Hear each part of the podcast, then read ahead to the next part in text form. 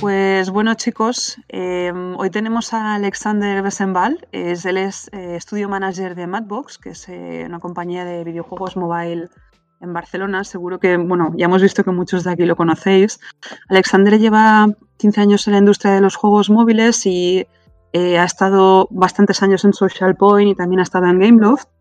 Eh, y ha lanzado pues algunos juegos, ¿no? Como le, comentábamos antes en el warm-up Asphalt 5, Dragon City y algunos otros. Eh, ahora mismo Alexander está gestionando el estudio de Madbox Barcelona, ¿vale? Es una startup francesa que está enfocada en desarrollo de juegos hipercasual para móvil y nos va a contar un poquito, pues, eh, bueno, de dónde viene y qué ha hecho un poco en su carrera y, algunos tips de, la industria, ¿vale?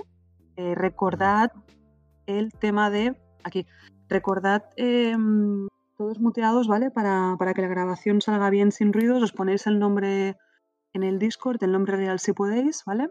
Las preguntas de clase, preguntas de clase, ya lo sabéis. Y si es posible, a medida que vayamos haciendo la entrevista, lo que vayamos mencionando de vídeos, de links y de cosas que sean interesantes o nombres de juegos o eventos, quien pueda que lo comparta en el canal de clase y así todos podemos luego chequearlo, ¿vale? Y verlo, ¿vale? Entonces, después de este rollo. Hola a, todos. sí. Em, Alexandre, cuéntanos un poquito, ¿vale? Para, porque hay gente que te conoce, pero habrá gente que no. Eh, bueno, eh, ¿cómo se monta Madbox? Mm, ¿Qué carrera profesional tienes previamente? ¿Qué has estudiado? ¿Cómo has llegado aquí? Y un poco la situación que tienes ahora con, la empresa, para que sepamos un poquito de esto. Ok, vale. Pues primero, muchas gracias por, eh, por, dejarme hablar y, quiero decir que, que, molan mucho estas iniciativas. No, no conocía este Discord y, y me parece genial. Entonces, gracias a, Daniel y a, y de haber contactado conmigo. A ti, hombre. Pues, eh, y siento por antelación eh, mi terrible acento francés. Llevo, llevo 10 años aquí, pero, bueno, aún, aún se nota que, soy un gabacho. Em, entonces, bueno, bueno, como dijiste a nivel de background, yo, siempre mm. Eh, estuve trabajando en, en video, videojuegos móviles a nivel de, de estudios he hecho, es, muy, es, muy, poco divertido o épico, he hecho una, una carrera, un bachillerato en Francia. Tienes varios ejes, economía, científico, literario, y yo, yo me fui al bachillerato científico, no sé si funciona así aquí, pero, mm. y después de esto, hice algo que, que, que es muy particular a, a, a Francia, que, que se llama una preparación para una escuela de negocio. Entonces son dos años muy, muy hardcore, eh, donde haces mucha matemática, general, inglés, castellano, etc. etc. Eh, y para preparar unos, unos concursos para entrar en las, eh, en las business schools. Yo, entonces yo en el 2002 sí entré en una business school en Lyon, en los Alpes. No sé si conocéis un poco la, la zona, pero es muy guay, se come muy bien ahí. Tomad nota, chicos. Tomad nota, sí. Y, em, y, entonces, una business school básicamente es algo muy eh, generalista, donde haces un poco de finanzas, contabilidad, marketing, estadísticas, todo el pack completo. Y, sales de aquí al cabo de, de 3-4 años pues con un, un máster en, eh, en, business y management. ¿no? Y, y, entonces, esto, eh, durante esta, esta carrera en la, en la business school, hice una práctica.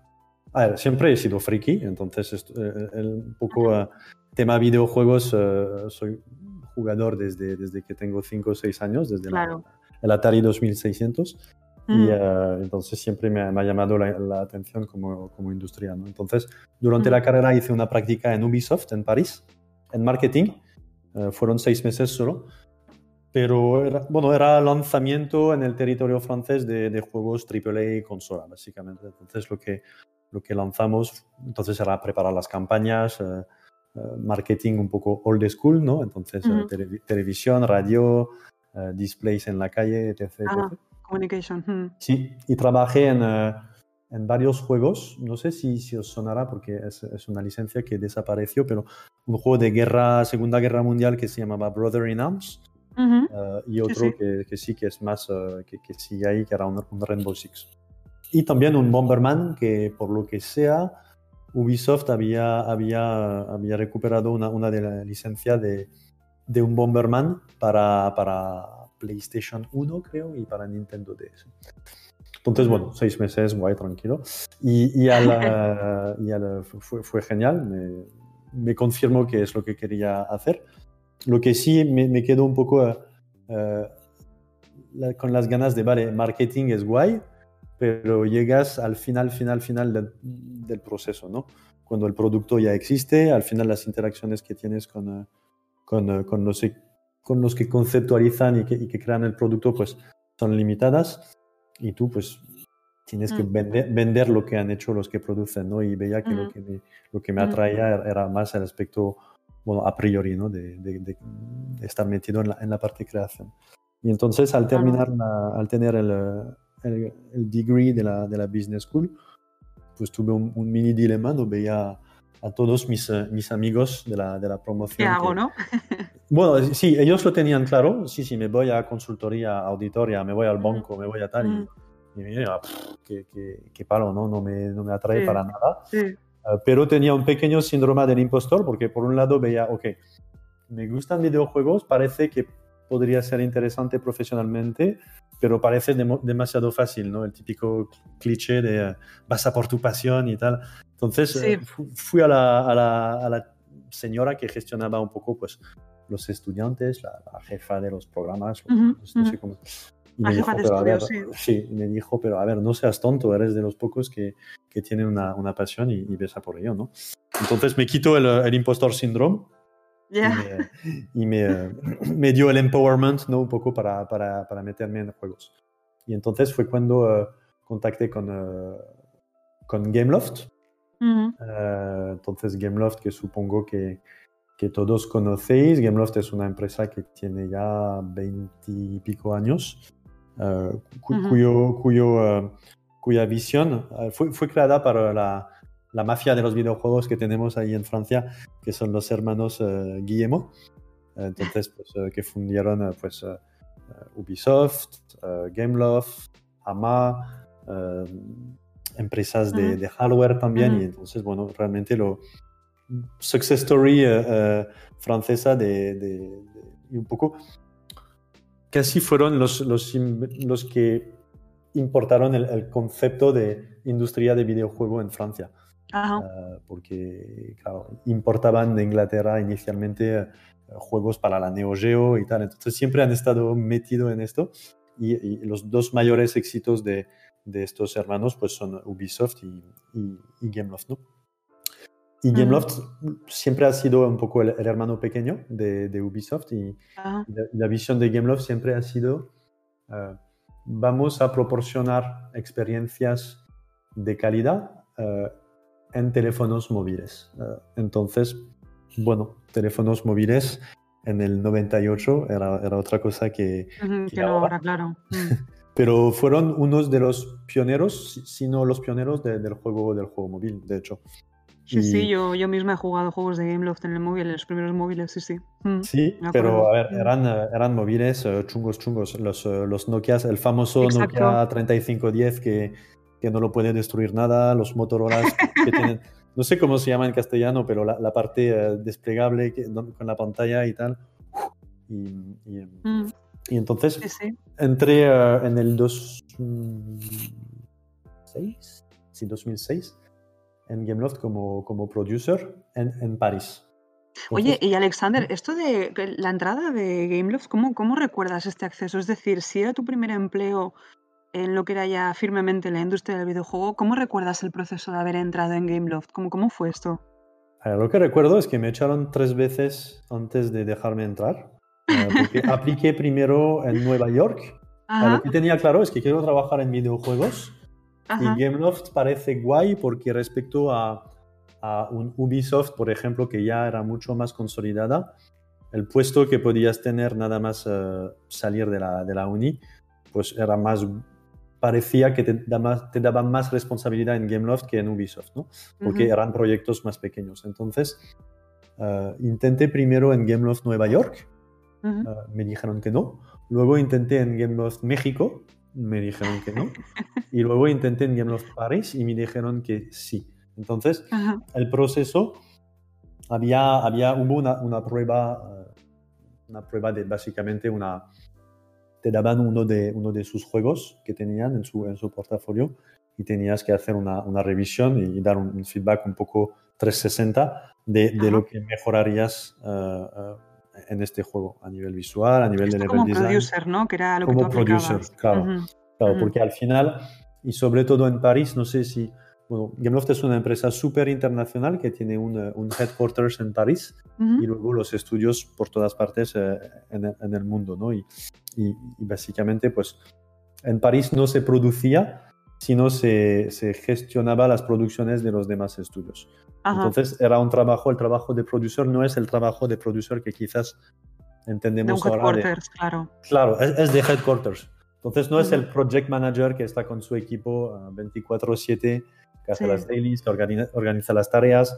Era más, vale, en vez de estar en un proyecto durante seis meses, voy a estar trabajando en 10 proyectos en paralelo. Pero claro, mi papel en cada juego va a ser más limitado y va a ser un papel de control calidad, de control de, de planning y de control de, de budget, básicamente. Sí, sí, sí, sí. Vale, claro, sí, Entonces, la prueba por preguntaba, esto- claro. Mm, dime, dime. Sí. No, no, por esto, por esto la prueba era básicamente coge este juego y dinos lo que, lo que mejoras, porque así ellos lo que podían evaluar es tu ojo de game maker y de- Exacto, de, sí. entender cómo se mejoran las cosas y tu capacidad de comunicar claramente un feedback. Eh, porque claro, eh, decir eh, el arte está mal, hay que mejorarlo, vale, gracias, Captain Obvious, pero esto no me, no me soluciona la vida. Mm. Entonces es, es un poco lo que, lo que intentaban ver, ¿no? No- Claro, no, si esto es importante también para los estudiantes, ¿no? Para la gente que hay en este Discord, para que Mm. sepan también, ¿no? De que si alguna vez terminan de producers, pues que sepan que se les pueden, ¿no? Pedir este tipo de cosas, ¿no? De evaluar un juego ya hecho o, o dar un insight, ¿no? A ver cómo te comunicas y porque es, es importante también, ¿no?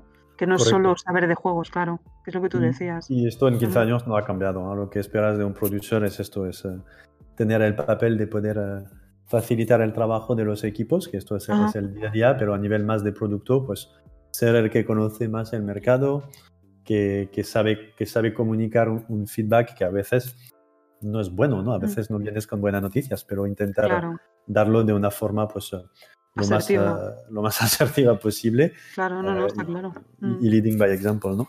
Sí. Y ya está. Oye, y hablando de Leading by Example, una preguntita, porque esto también eh, pasa muy desapercibido. Em, ¿qué, qué soft skills, es decir, qué habilidades blandas... Uy, espera, que me oigo yo misma, perdón. ¿Qué soft skills crees que son importantes o necesarias para eh, poder tener tu primer empleo en la industria del videojuego y mantenerte en la industria? ¿Qué crees que es imprescindible o muy necesario? Vale. Yo diría pasión, pero esto pasión no es suficiente, eh, porque al final, eh, de hecho, recibimos muchos candidatos y supongo que tú también, ¿no? De, Claro, con "Ah, sí, pasión me, y me no... apasionan los videojuegos, vale, genial, solo eres como eh, 4 mil millones eh, de, de habitantes de la Tierra, entonces no es suficiente. Mm. Nosotros, no sé si es soft skill mixed con, eh, con hard skill, pero a mí lo que siempre me interesa ver es, vale, me dices que, que, que tienes pasión, pero esto, ¿cómo se materializa en, en tu día a día?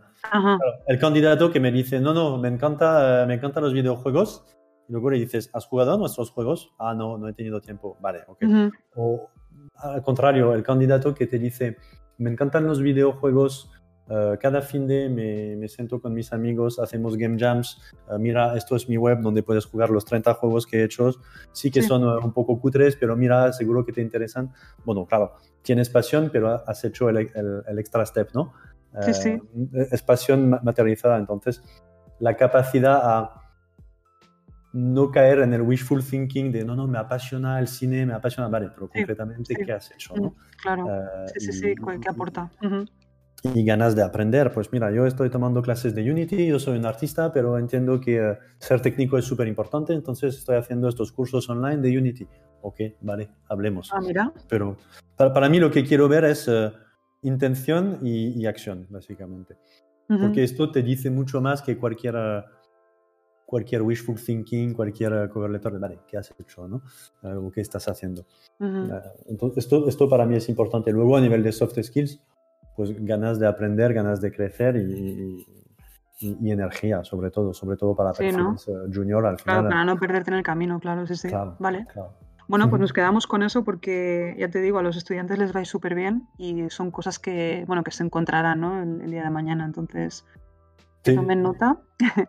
Vamos a pasar a otro bloque, Alexander, porque te quería preguntar sobre mm, Social Point y Gameloft. Eh, un poco overview, ¿eh? Si no, no hace falta que, te, ¿no? que, te pongas aquí en compromiso contando cosas que no puedas, pero en general, eh, ¿en qué proyectos has trabajado en Social Point y en Gameloft que te hayan dado aprendizaje y qué aprendizaje ha sido ese? Es decir, ¿qué te has llevado de esos proyectos? Vale. En, en, em, Gameloft realmente he tenido tres trabajos. El primer trabajo fue el de, el de producer y es lo que te, lo que te decía antes, era un papel de gestionar muchos juegos a la vez. Eh, entonces, eh, creo que el aprendizaje e-, era muy machacas. Eh, a, nivel de game making, creo que sí. que realmente eran las trincheras de verdad, porque los juegos, claro, un, juego pesaba 64 kilobytes, ¿vale? Que es, es menos que un documento Word ahora, básicamente. Claro, en esto tenías que entrar pues gráficos bonitos, eh, vamos, una, dos horas de, de, duración de, juego, tenías que, tener nueve idiomas, eh, claro, entonces mucha creatividad aplicada a cómo consigo caber eh, todo lo que quiero caber en, en, en, un documento Word, básicamente. Entonces, era muy, sí, mucho rigor también, porque Gameloft, lo que dije, ¿no? el modelo era pues cada teléfono del mundo tiene que tener nuestro juego. Lo que pasa es que antes, claro, ahora todos tenemos un iPhone y los que no tenemos iPhone tenemos Android, que son más o menos mismo rango de potencia. Equivalentes, sí. Claro, equivalencias. Entonces, básicamente haces tu juego una vez y ya lo tienes.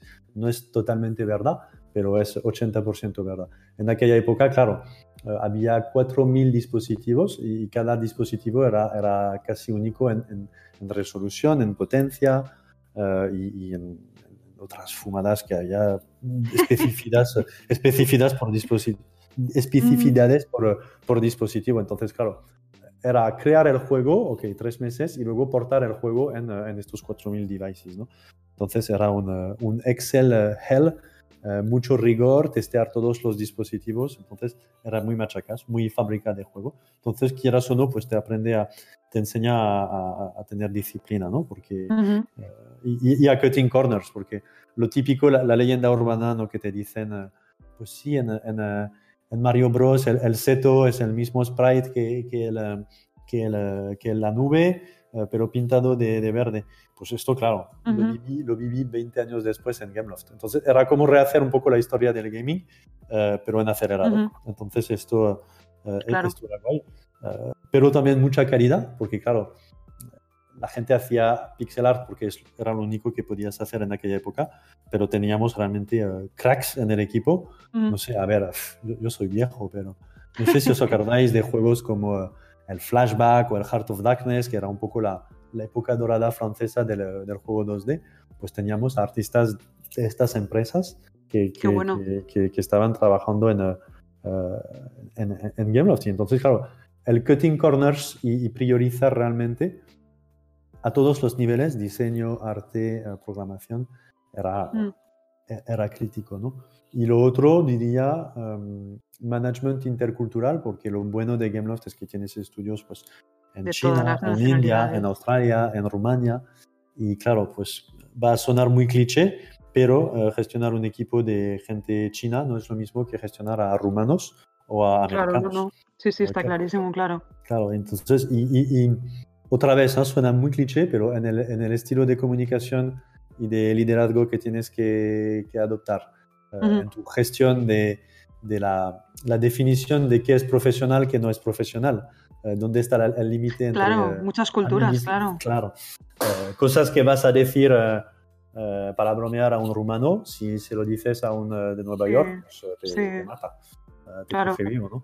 Entonces, bueno, eh, también, también bueno, los outputs, eh, eh, hay culturas que son mucho más excelentes en la, en la, en la parte de ideación, otras en la parte de ejecución y que flojean más en ideación. Entonces, pues tú tienes que cambiar, también un poco cambiar el estilo, lo cual es guay y, y, aprendes mucho, ¿no? Entonces, esto era, fue el primer trabajo y luego me fui a, a Madrid. Yo, yo, siempre había querido uh, irme de París, que no, no me gusta. No me gusta uh, y, y, uno de mis sueños era trabajar en el extranjero. Y, uh, y GameLoft me, me, lo permitió, ¿no? Entonces, inicialmente tenía que irme a, a Montreal a montar un estudio, no, sí. a, a, ser producer. Y de, de repente, durante una, una, charla, me contó mi jefe, por cierto, queremos abrir un estudio en Madrid, ¿queréis a, abrirlo? Y, wow, de cabeza, es que ¿no? Mola mucho más que, que, entrar en un estudio ya consolidado. Montreal. Entonces, fui a Madrid y uh, esto era el 2010. Entonces, aquí completamente diferente, en vez de gestionar... Uh, desde mi ordenador uh, a gente sí. china, rumana y tal, pues de repente tengo que, que, abrir un estudio en una ciudad que no conozco, encontrar una persona para ayudarme en, la, en el HR uh -huh. y, y, y, fichar a gente y, y, hacer juegos. ¿no? Entonces, esto lo estuve haciendo durante tres años. acabamos con un estudio de unas 100 personas y, y fue guay fue guay, uh, la, la, cagué muchísimo porque tenía 25 años y tener una experiencia de gestionar a tanta gente sin experiencia previa de, de management directo, uh -huh. uh, pues aquí sí que aprendí, fue un poco mi, mi, mi prueba del fuego, ¿no? De, claro, ahí fue la prueba del fuego, ahí aprendiste, claro, claro, claro. claro. Y, y, y, esto, entonces, el learning de Madrid es la importancia de, de, people, sobre todo.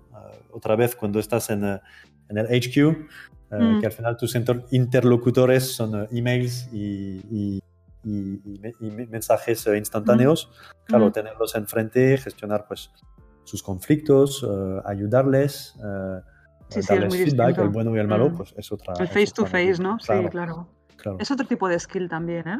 Sí, sí, no, completamente, completamente. Entonces fue, fue genial, fue, fue muy duro, pero aprendí mucho. Y esto claro. estuve dos, tres años en Madrid y luego me fui, me fui para Social Point. Mm.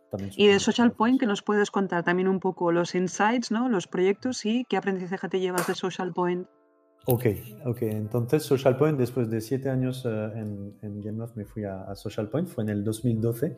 Mm. Uh, era aquella época, uh, la época dorada de, de, del, gaming en Facebook. Entonces Social Point era, era una startup muy pequeña de, de Barcelona que, mm. que, lo estaba haciendo muy bien en, en Facebook. Entonces, era, era la, la, fue la época un poco cuando pues King se volvió el gigante que es ahora, cuando Zynga se volvió el gigante que es ahora con, uh, con Farming, y era la época donde Facebook Gaming was, uh, was the big thing, ¿no? Porque... ¿Por qué? Todos Porque... Jugado, sí, sí. Claro, claro. Bueno, de hecho era cuando tú estabas en King, no, no fuiste después. Bueno.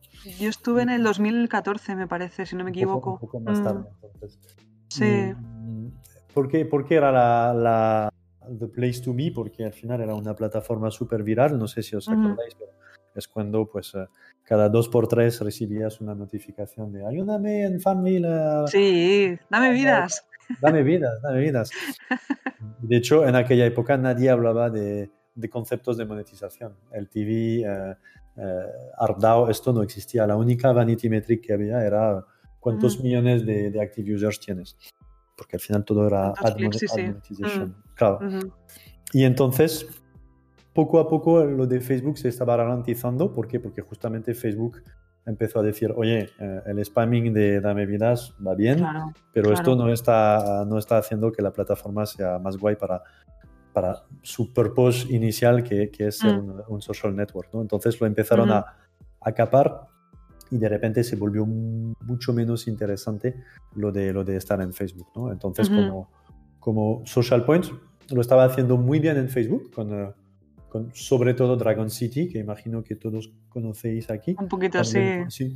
A, ver, no era nada uh, con la locura que, pueden, que podían ser King y Zynga a nivel de, de enormidad ¿no? de, del negocio, pero, pero Social Point era creo el tercero o el cuarto en, en términos de, uh -huh. de, de, revenue Facebook. ¿no? Pero como uh -huh. todos en el 2012 ya se veía, uh, se sentía un poco el viento eh, cambiar de, dirección. ¿A dónde y- iba, y- no? y- Claro. Claro, y, y se, se veía, bueno, estos smartphones, hablamos de pre-Clash of Clans y todo. Estos smartphones parecen potentes, parece que, que la gente compra mucho más y, y parece ser el futuro, ¿no? Entonces me, me- ¿Cómo Me explotamos esto, no? claro, Mm. ¿cómo, lo, ¿cómo vamos a por ello, no? Tenemos las IPs, tenemos Dragon City, ¿cómo, cómo hacemos? Entonces me... Tenían me métricas también, ¿no? Un poco. Claro, claro. Bueno, lo, lo- lo- tenían Dragon City, básicamente. Y claro, como el next big thing era móvil, pero ellos no tenían en Social Point la, la expertise de, de desarrollar juegos para móvil, pues Ujú. me contactaron para inicialmente eh, pues, a- ayudarles en la transición de Facebook a móvil. Entonces, mi Ujú. primer cargo ahí fue Head of Mobile, eh, que duró seis meses, que básicamente era un papel un poco de productor eh, ejecutivo, que es, Ujú. vale, tienes este portafolio en Facebook, Dragon City, Monster Legend, etc., etc. tenemos que Encárgate, ¿no? móvil. Claro. Entonces no era un reto tanto de, de producto y de diseño, porque Mm. los juegos ya existían, sino era un producto, un, un- un reto más técnico, porque al final lo que había que dar la misma experiencia en Facebook que en, en móvil. Entonces era, era, pues sí, cómo pasas de un código en Flash a, a un C, cómo, cómo cambias de control ratón y teclado a, a A touchscreen, etc, etc. sí. Entonces eran más técnicos y UX los retos que, que de, que de producto. Eh, y, y también otra, otra locura que teníamos, que una de las eh, de los unique selling points que tenía Social Point era, pues vamos a proporcionar una experiencia sin eh, interrupción entre Facebook y, y- y móvil. Entonces, pod- la idea era que pues podías estar jugando en Facebook y de repente coger el iPhone y seguir tu Y partida. seguir jugando tu partida. Mm. lo cual a Ujú. nivel técnico era una locura, que de hecho dejamos de hacerlo después porque Mm. era, era muy loco. Pero, pero bueno, esto eh, era otro challenge, ¿no? No está mal, Que- ¿no? No, ¿No? es genial, es genial. Y fue, a ver, Social Point fue una aventura. eh, a- amo a Social Point porque la, la verdad es que lo, lo- han hecho muy bien. Y, em, y, y claro, Luego pasaste a Vice President, ¿no? Of Product. Sí, Luego porque te- ¿qué, qué pasó? Que lanzamos Dragon City y fue una locura. eh, fue una locura porque lanzamos Dragon City móvil y, y a los dos meses vimos, ok, Claro. visto el crecimiento que tenemos y los ingresos que tenemos en móvil, es seguro que el futuro es mobile. Eh, Ujú. Entonces, ¿para qué no seguir a ahí, hacer claro. Facebook? Sí. Claro. Entonces, a ver, en King pasó lo mismo ¿eh? y, en- y en Zynga también. Entonces, Sí, sí. cortamos la división Facebook. eh, formamos a todos los devs Flash para que, que aprendan a, a- a- a- a hacer juegos en, en móvil y, y, eh, y decidimos ser una, una full mobile company en el, en el 2013. Entonces Ujú. mi puesto de Head of Mobile pues ya no tenía mucho sentido. Entonces me fui a una, a una posición de, de VP of Product, Vice President of Claro. Product. A ver, Claro. eh, el nombre es chulo, pero realmente lo que es es Product Management. es, eh, sí, sí, es en vez de centrarte en un portafolio, que había sido un poco mi, mi narrativa desde, desde Gameloft, pues vas a centrarte en, en un producto a la vez, intentando hacer que eh, el triángulo mágico del, del Product Management pues, eh, esté, esté respetado, ¿no? que es un, equipo eh, feliz y, y motivado y que trabaja Ajá. bien, eh, un juego que, que a los jugadores les encanta jugar y una fuente de ingresos importante para la empresa. Claro. Entonces, me centré primero en, eh, en Monster Legend, que era un poco el, el baby brother de, de Dragon City. Ujú. Lo lanzamos en el 2000, a finales de 2013 y sigue, sigue vivo y, y lo- y lo, sigue petando ahora. Y, Ujú. y luego me estuve metido en dos juegos de cocina. Tasty Town Ujú. y World Chef se llaman, por desgracia, a nivel Ah, World Chef, no- sí. Ujú. no, mucho marketing en, en World Chef, pero, pero siempre le ha costado despegar. Y por desgracia han sido, han sido juegos que, que no han tirado tanto como, como Social Point, como Dragon City y Monster Ajá. Legends. Ajá. Entonces, bueno, Sí. a nivel de aprendizaje, para mí fue eh, pasar de una visión muy editorial, que era Gameloft, que, eh, Sí. bueno, vemos que Assassin's Creed lo está petando en consola, vamos a hacer un juego de asesino en móvil. Sí, eh, sí, sí. Un cambio de paradigma total. Mm. a eh, el famoso eh, Game as a Service, ¿no? Que lo llaman, que es Sí. lanzas tu juego, es guay, pero has hecho 5% del camino.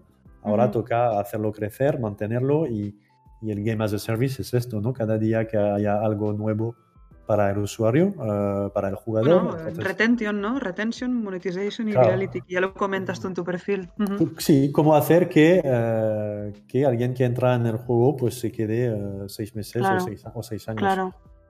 y que acabe pagando o no, pero realmente es a nivel de creación de producto ya no es el one-off que puede ser, que puede ser el, el desarrollo AAA, que Sí. es fecha de inicio, closing, imprimimos los. CDs y hasta luego al siguiente Ujú. juego. No, aquí No, es no, la más, eh, retención, claro, long term. claro. Ujú. Exacto. Y, y entonces esto fue, fue un poco eh, para mí a, a nivel de hard skills el, el learning principal.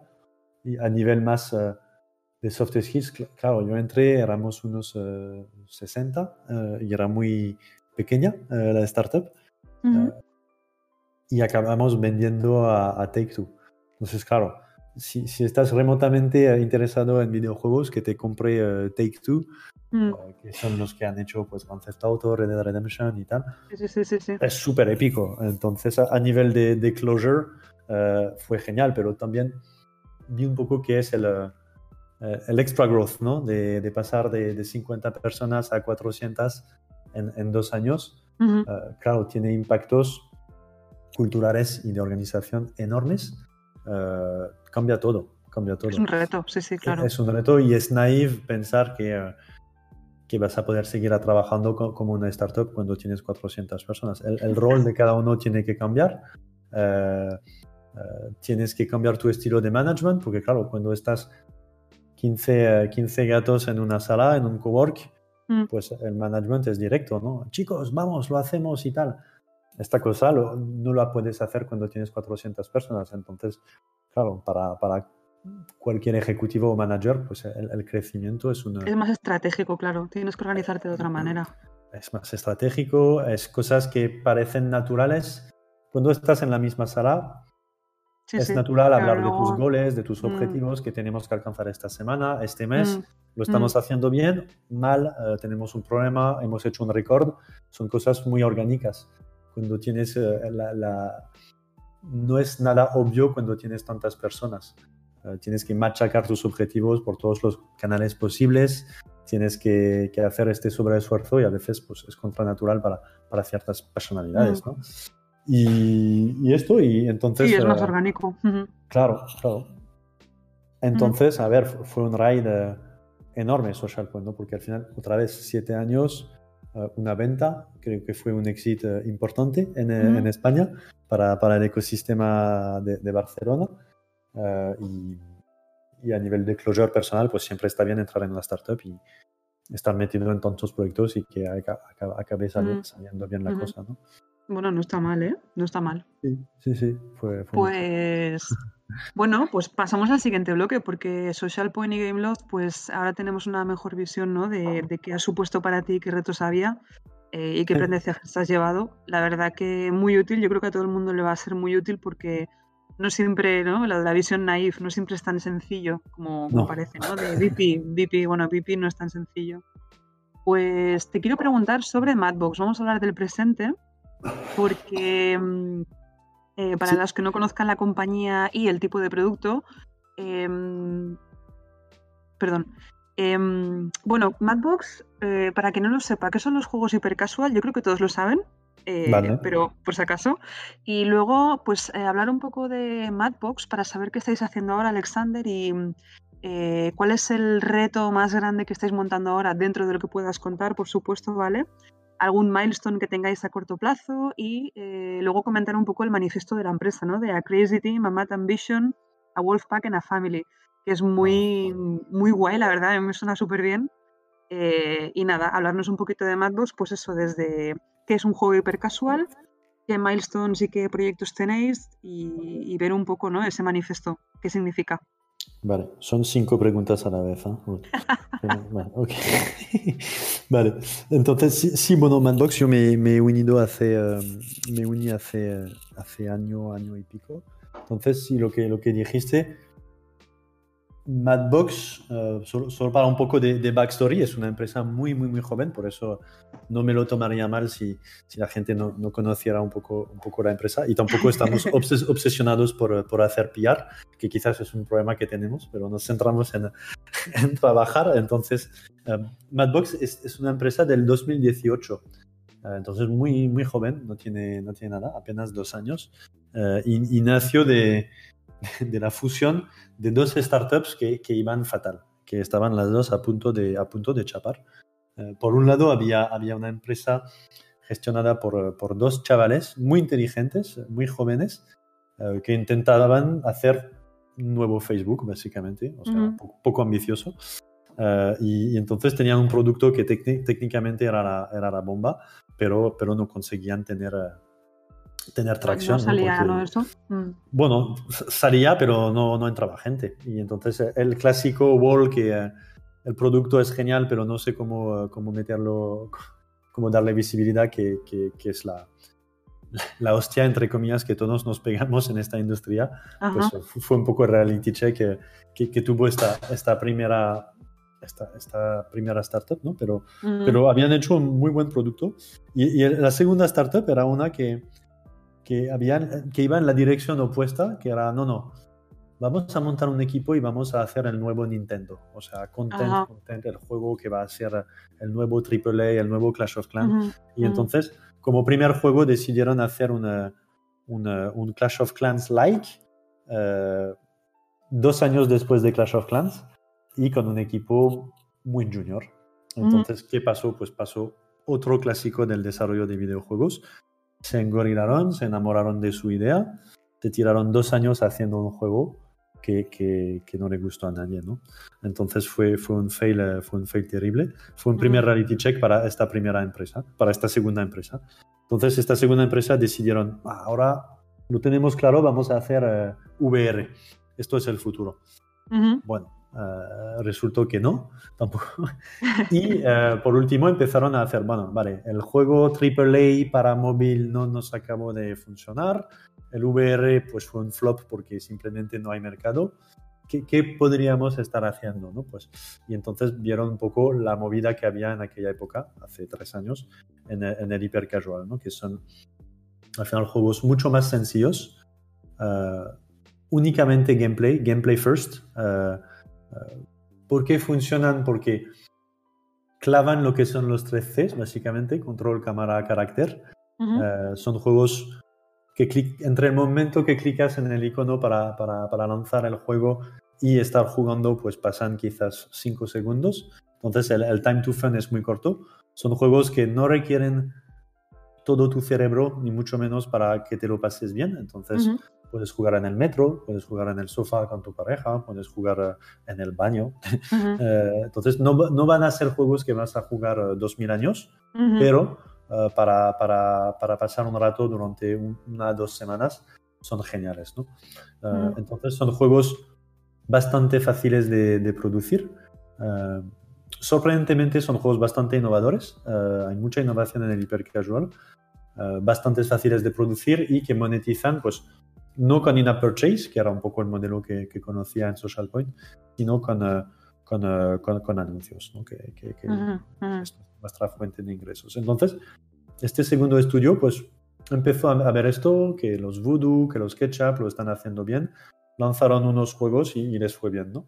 Y no suficientemente bien como para decir la empresa va, va a ser rentable, pero aquí a nivel de, de mindset de desarrollo había, había un learning, ¿no? Uh, entre tirarte dos años a ciegas haciendo Desarrollando. un juego que, que mm. a ti te mola, pero que no tienes ni idea de si al mercado le va a molar, y hacer pruebas rápidas y, y, y probar el, el, product market fit, ¿no? Que lo llaman, -huh. rápido, pues quizás hay un learning cuando eres un equipo pequeño y joven. Uh, otra vez, estamos en una industria que no va de blanco a negro. Al final hay sitio para uh -huh. Netflix y para Pixar y los dos lo, lo están petando. O sea que, uh -huh. Pero entonces, están, estaban a punto de, de chapar estas dos eh, empresas, se conocieron, tuvieron una, un amor a primera vista.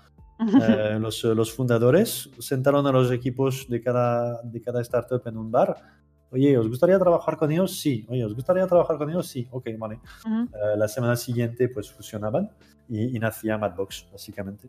Eh, levantaron un, un, poco de dinero, uno, dos, dos millones de, dólares, y con todo lo que habían procesado, lo que he dicho, ¿no? De, de filosofía de desarrollo, de filosofía de diseño, pues empezaron con, con, con Hypercasual y empezaron a salir resultados. Ah, entonces, nuestra, nuestra, capilla, nuestra capilla Sixtina, nuestro mm. Candy Crush, es un juego que se llama Stickman Hook, que, que, bueno, a día de hoy es un juego que, claro, aquí hay gente de King, entonces todo lo que dices parece ridículo, ¿no? Pero es un juego que fue descargado, creo, ya 200, 200 millones de veces. No está mal. aparte de este, ah, ah, tenemos un catálogo de de, 10 juegos live que, que están, que, están funcionando bien. El último que, los dos últimos que hemos lanzado son un juego de parkour que se llama Parkour World y otro que se llama, eh, que se llama de hormigas, que se llama Idle Ends. Eh, bueno, juego súper loco que bueno, lo probamos, funcionó muy bien y, ahora está lanzado y, y, genera, genera, genera ingresos. Entonces, esto es un poco. Sí, espero que sí. Eh, esto es un poco el backstory de, de Madbox. Y, y, esto, sí, pues esto, hiper casual, juegos ultra sencillos, ah, muy creativos y su ultra accesibilidad. Ah, Oye, ¿y algún proyecto interesante que puedas hablar eh, sin, ningún, sin romper ningún NDA? ¿Hay algún proyecto, reto, milestone que tengáis ahora en, en mente o que estéis trabajando en ello? Por desgracia, a nivel de hipercasual uh, no puedo decir nada. ¿Por qué? Porque el hipercasual es un poco un mundo de, de piratas. Uh, cuando estás haciendo un juego de hormigas que comen un bocadillo, uh, no estás haciendo el, el Destiny, ¿no? que, que requiere 400 developers, 400 artistas. y, esto de por sí ya, ya es una barrera, ¿no? entonces el hipercasual como es literalmente. ¿eh? Tengo una idea el lunes por la mañana, el lunes a mediodía tengo un proto. Eh, si me mola el miércoles, eh, de aquí al miércoles le añado un poco de arte y una loop sencillita. El viernes lo lanzo y el lunes siguiente tengo datos de mercado. Y si son buenos, pues puedes estar seguro que el lunes siguiente, siguiente, pues ya tienes a empresas eh, turcas, chinas y tal que, que, han copiado tu juego. Entonces, el, el, dar, el dar eh, info sobre nuestro, nuestro lineup es... Un no, no, claro. Sí, sí, está Lo claro. que sí estamos viendo es que el hipercasual uh, es una pasada de mercado. no tenemos ninguna razón de pensar que, que, va a dejar de crecer. ¿Por qué? Porque al final el hipercasual es el equivalente hecho juego de, de ver una, una historia de TikTok, de Instagram. De... Entonces, la gente es lo que hace con su móvil. La gente, otra vez, no es blanco o negro, pero la gente no es... El uso principal que hace la gente con su móvil es con poca atención y por trozos de 30 segundos, 120 sí, recompensa inmediata, ¿no? Que, te dé satisfacción rápida, claro. Sí, sí. Exacto. Entonces, no es un mercado que, y de hecho lo llamamos hipercasual porque nosotros, eh, pseudo expertos, que nos mola dar nombres a las cosas, pero el, el, Buscaminas y, la Serpiente eh, hace 30 años eran juegos hiper También, claro. Sí, sí. gameplay, tengo mi dopamina, estoy en el flow, he ganado, he perdido, va, ahora, ahora, vuelvo al trabajo. Y, entonces, eh, simplemente esto no es nuevo eh, y no tenemos ninguna razón de pensar que va, que va a dejar de, de ser enorme, porque, lo es realmente en móvil. captura mucha parte de, los, de las descargas para móvil. Entonces, esto está aquí para durar. y para quedarse. Mm. Claro, nosotros vamos a, a seguir haciendo hipercasual, pero también vemos que lo que nos va a hacer pasar a la Champions League, eh, pues probablemente no son juegos hipercasual. Uh, probablemente son juegos que lo que decíamos ¿no? de, de Social Point, ¿no? Sí. El hipercasual, lo bueno del, del hipercasual es, es, lo malo también. Al ser juegos tan accesibles, uh tú como creador de un juego hipercasual tienes que hacer lo máximo para que el juego sea fácil de entender para, para un cerebro medio. Entonces, que en un anuncio de un segundo haciendo scroll en tu wall de Facebook, tienes que, deber, eh, tienes que poder reconocer, vale, las formas, eh, los colores, los patrones. Entonces, sí. Eh, la, la, simplicidad y la sencillez es lo, es lo, más importante a nivel de diseño de producto en hipercasual. esto contradice el, hecho también de que sea el time, time to fun de 5 segundos, ¿no? Esto contradice también ciertas cosas. Esto te hace que el adquirir usuarios eh, es más fácil, porque al final no segmentas. Cuando haces un juego de Heroic Fantasy... Sí, sí, hay un target. Sí, sí. si hago un juego de zombies, sé que a grandes rasgos voy a hacer un juego para tíos al 80% eh, de más de 30 años. Sé que si hago un juego de moda, pues va a ser para chicas. Es muy cliché otra vez, pero es así. Cuando haces un stickman que tiene una sola textura y que hace una acción lambda, pues ya, ya, te aseguras pues, que tienes un reach enorme. ¿Qué es la contraparte de esto? que es difícil pensar que alguien va a jugar a uno de nuestros juegos actual durante nueve meses, dos años, tres años. Si esto no pasa, ¿qué quiere decir? Que va a ser difícil imaginar que alguien va a gastarse eh, miles y miles de dólares en nuestros juegos, que, que es la, la, la, base y el ADN del, del free to play, ¿no? Eh, entonces, claro, el hiper casual es genial porque tiene esta instant gratification tanto para el que lo juega que para el que lo crea. Eh, pero también es un poco un treadmill, ¿no? Eh, sabemos que son, son burbujas, entonces tenemos ahora el juego de las hormigas, pues dentro de tres meses tenemos que tener otro. Claro, hay que explotarlo al máximo y así la otra cosa. Versus tener un juego pues como un Dragon City, un Monster Legend o un Candy, que al final un Candy Crush es un juego que dentro de 20 años estará Candy Crush. Eh, entonces... eso, eso, eso se queda ahí ya forever. Claro, entonces a nivel de... entonces nuestro nuestro objetivo es mantener un mindset de, desarrollo de producto hipercasual porque pensamos que el músculo que te hace trabajar el hipercasual es un músculo súper sano que de hecho las grandes empresas se han olvidado. El, eh, gameplay first, eh, eh, la importancia del prototipaje, la importancia de, ir rápido al mercado para estar seguro que no te estás vendiendo una moto a ti mismo, porque al final mm hacer visiones y slides y PowerPoint es muy guapo, pero a la hora de, a la, hora de, la, de la verdad tienes que lanzar un juego, igual tu juego no, no gusta, ¿no? Eh, entonces, el, fast prototyping, fast time to market, eh, el cutting mm. corners, priorizar. claro, si tienes una semana para hacer un juego, pues vas a tener que, que tomar atajos y que pensar bien qué es lo que quieres conseguir y cuál es la manera más eficiente de conseguirlos, de conseguirlo.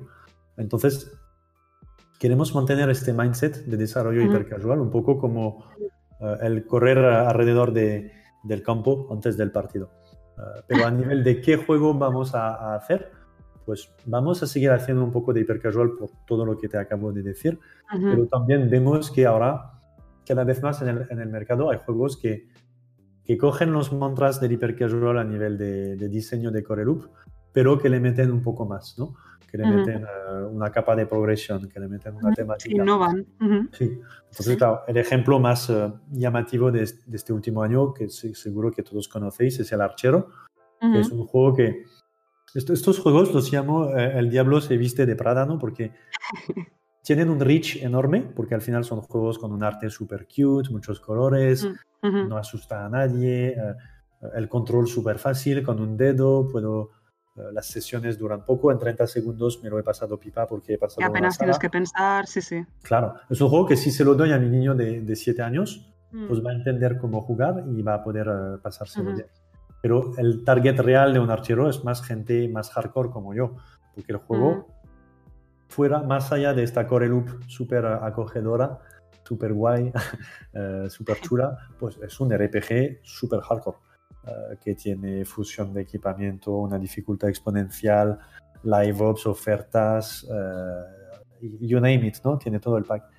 Entonces, teniendo esta dualidad, uh, un core loop súper accesible, pero más capaz de progresión, pues consiguen el, el, el, ultimate goal, que es al final, pues capturar a audiencia para que se quede meses y años, que unos acaba, acaba, acabarán pagando, pagando y, y, tener un negocio que, que es mucho más explosivo y exponencial de lo que puede ser el hipercasual.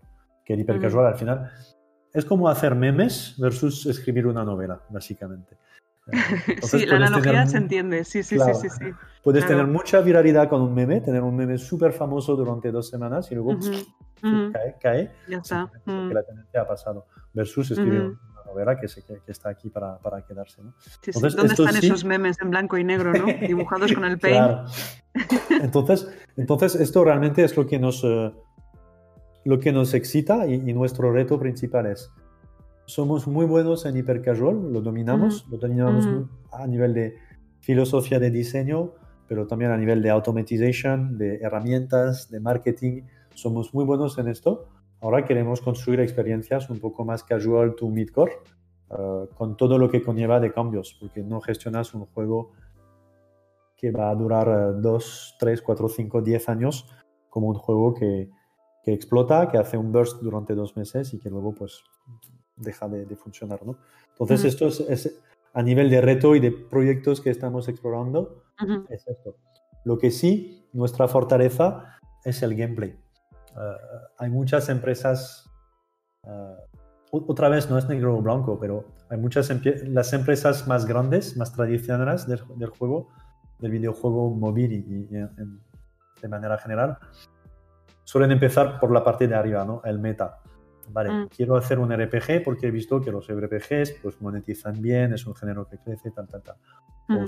Scopely diría, pues yo quiero hacer, tengo la licencia de Star Trek, ¿qué juego voy a hacer? ¿no? Y al final, eh, el, cómo se juega eh, casi viene en último. ¿no? Nosotros, y es pura herencia del hipercasual, es gameplay, first. Y esto siempre será gameplay first, porque somos de la escuela de, vale, estamos haciendo videojuegos y, y yo puedo estar eh, describiendo durante dos meses lo molón que es jugar con plastilina a mis niños pero la, realidad es que hasta que les dé un bote con plastilina, no van a ver a qué punto es molón. Esa es la prueba de juego, claro. ¿Cuántos, ¿Cuántos, no hemos dejado un juego simplemente porque el gameplay era malo? Correcto, correcto. Y al final lo que hemos visto, incluso para hablar de manera un poco más racional, que impacta más las métricas a corto plazo, o sea, la retención Day 1, Day 2, Day 3, es el gameplay. Uh, no, racionalizas como jugador, ¿eh?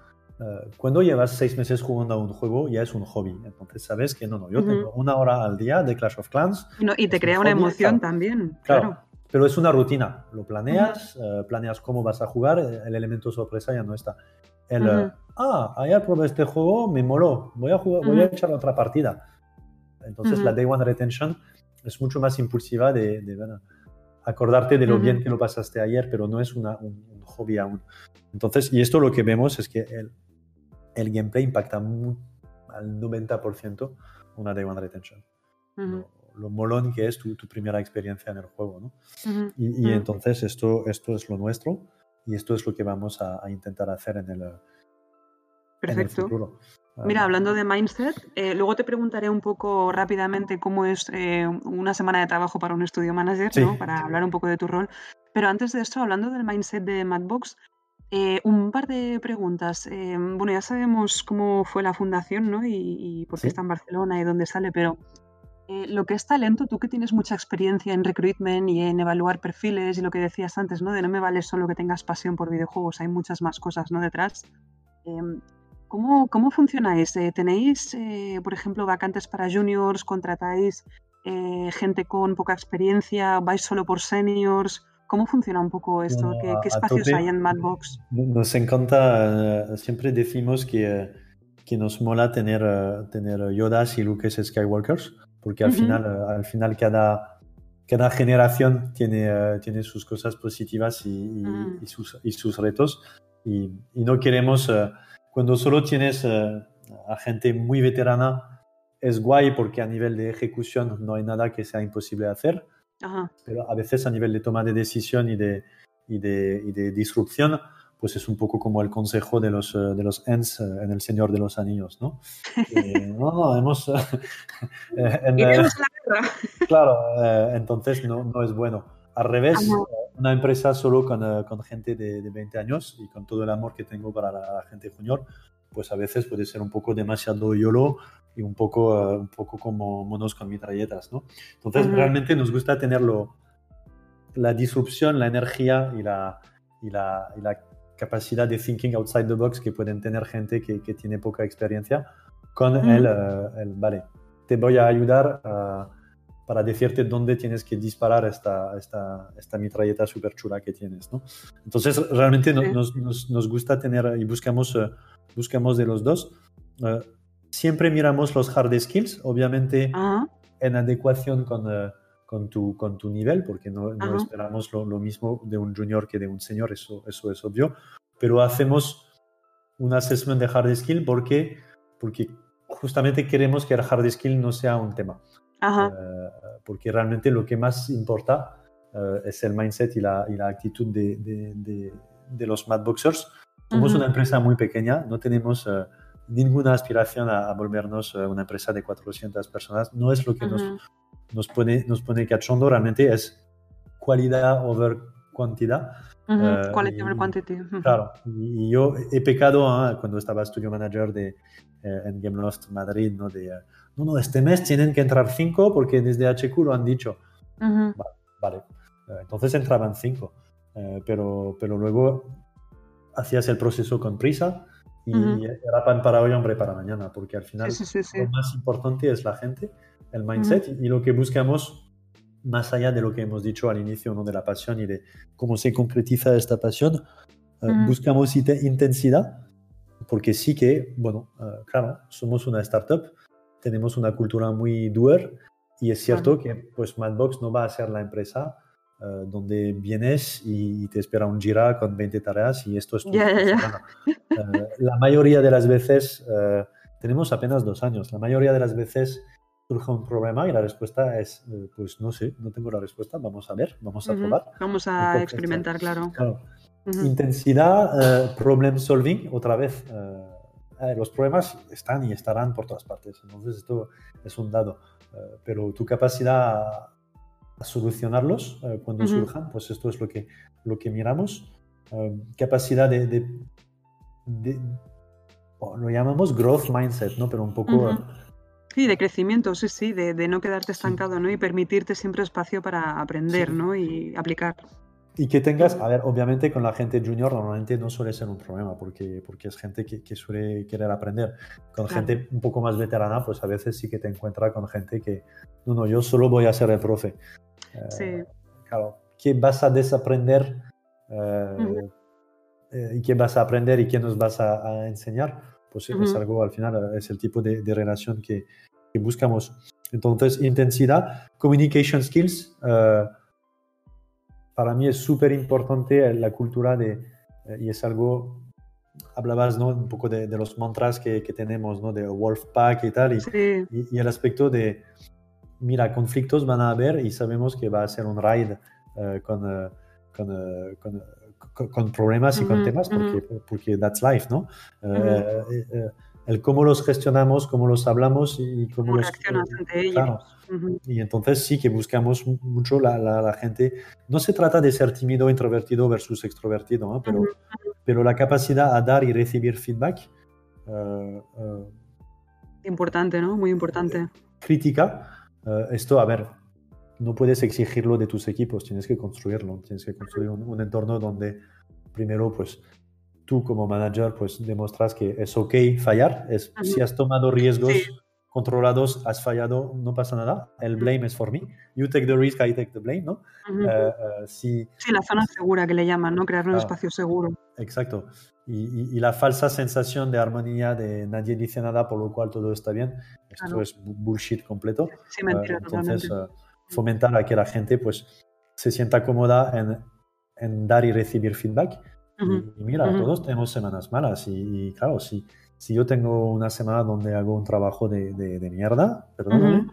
pues espero que alguien eh, Claro. que sea, que sea, que, que- que sea un peer, eh, mi jefe o, un o- o alguien con quien que, que- me venga a decir, vale, mira, Alex, Sí, sí, que puede ser el junior o el CEO, da igual. de, Sí, de sí. manera muy factual, es ok decirme, Mm. Alex, lo que has hecho hoy eh, ha sido mal porque de la forma que lo has hecho, pues me ha impedido a mí eh, hacer esto y ha provocado esto. La próxima vez, si pudieras hacer esto, pues sería mejor.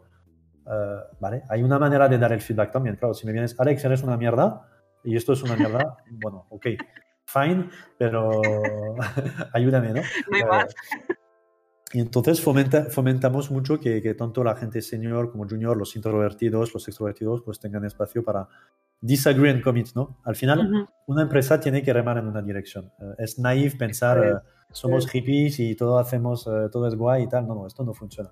Hay unos imperativos de business, hay unos imperativos de deadlines. Lo que sí es importante es que cada uno se sienta cómodo parte para del barco, expresar, parte del barco y cómodo para haber tenido oportunidad de expresar que estaba en desacuerdo. Luego, que estás en desacuerdo y se decide por lo que sea y de la forma que sea, vale, hemos escuchado que estabas de desacuerdo, sin embargo, vamos a tirar por esta dirección. El Pero te hemos escuchado, claro. Se llama el disagree and commit, ¿no?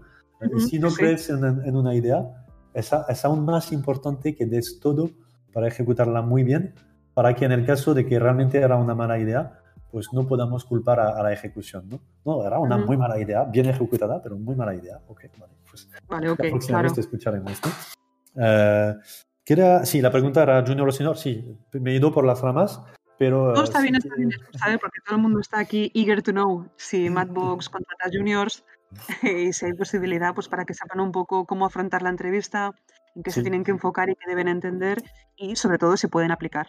Sí, podéis aplicar, eh, es genial y siempre buscamos a gente eh, que, nos va a hacer subir la, probabilidad de, hacer algo eh, enorme en los cinco años que vienen porque tenemos una, ambición descomunal y tenemos los medios para, para, hacerlo. Entonces estamos en una situación perfecta donde la mayoría de la historia está por escribir, porque estamos al inicio de nuestra historia, pero cuando la mayoría de las startups de dos años aún están pensando...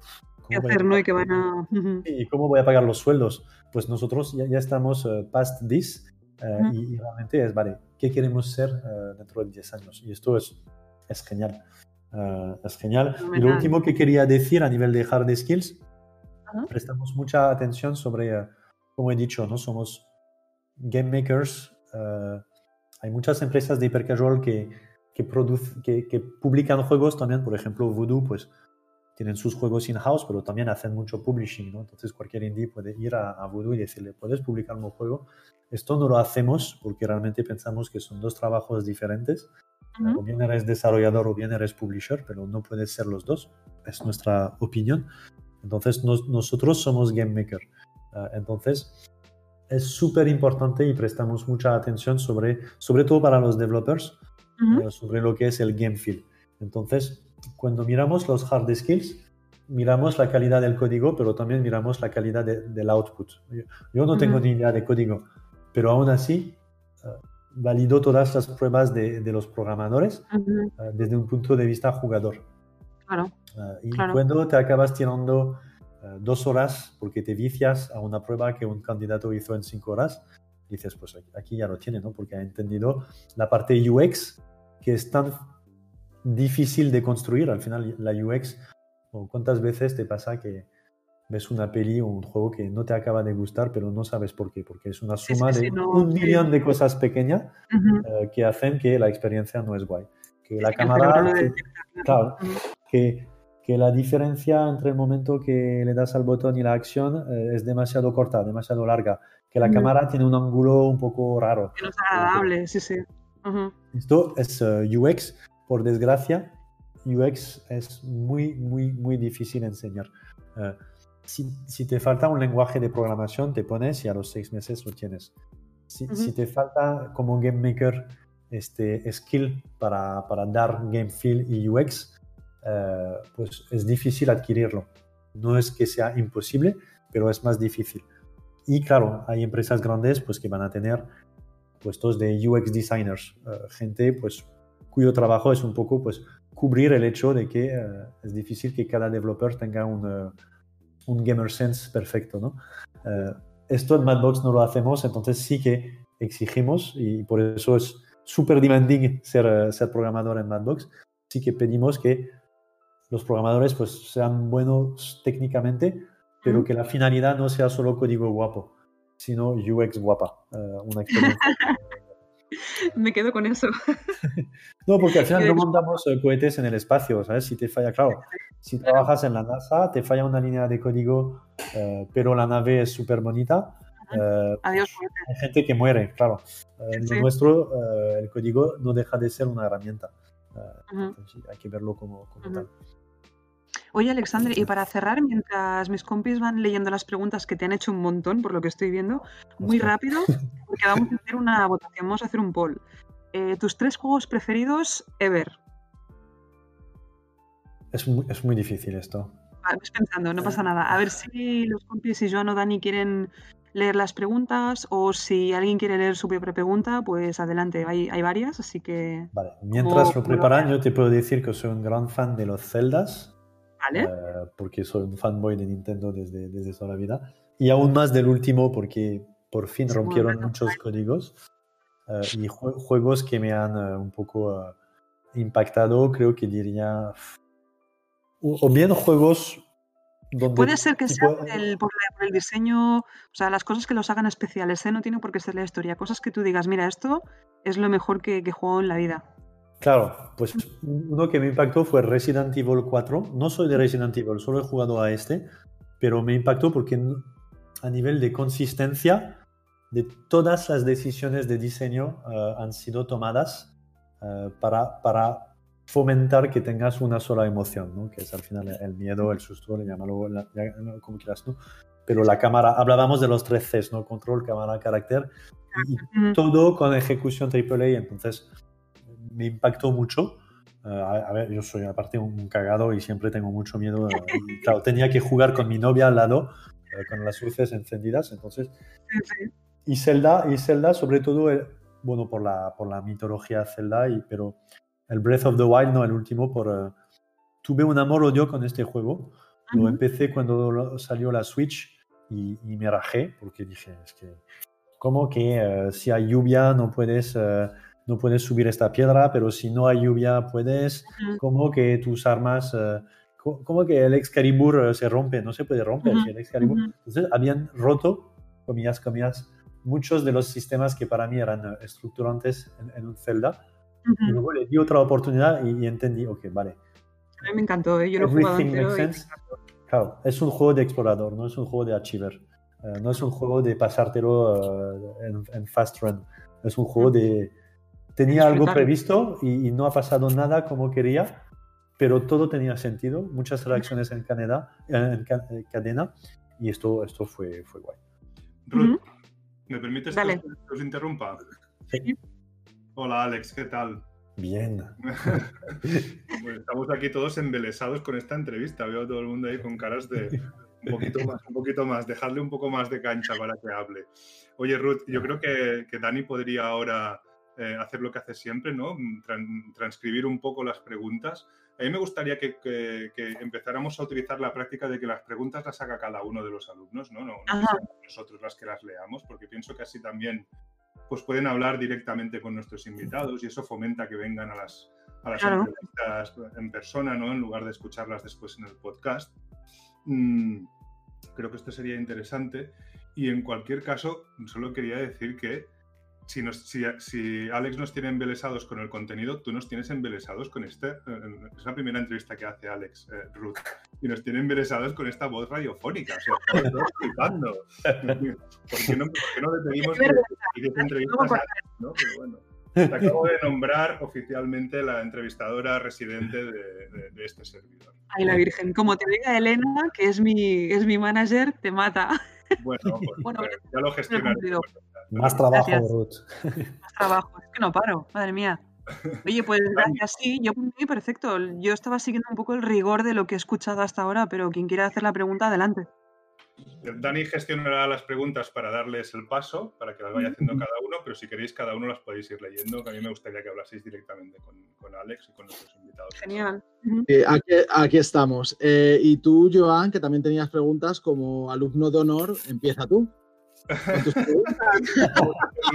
Vale, vamos a hacerlo de otra manera. Yo haré las, las haré las últimas, si te parece bien, porque no hay Venga, vale. tiempo, menos que me quede yo, ¿de acuerdo?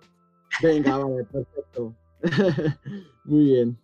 Pues Abraham tenía unas cuantas preguntas. Abraham. Hola, Hola. Hola. hiciste clases conmigo hace un par de días. Claro, reconozco tu, tu cara, tu barba. Vale. Eh, bueno, la primera que te he hecho creo que ha sido esta, ¿vale?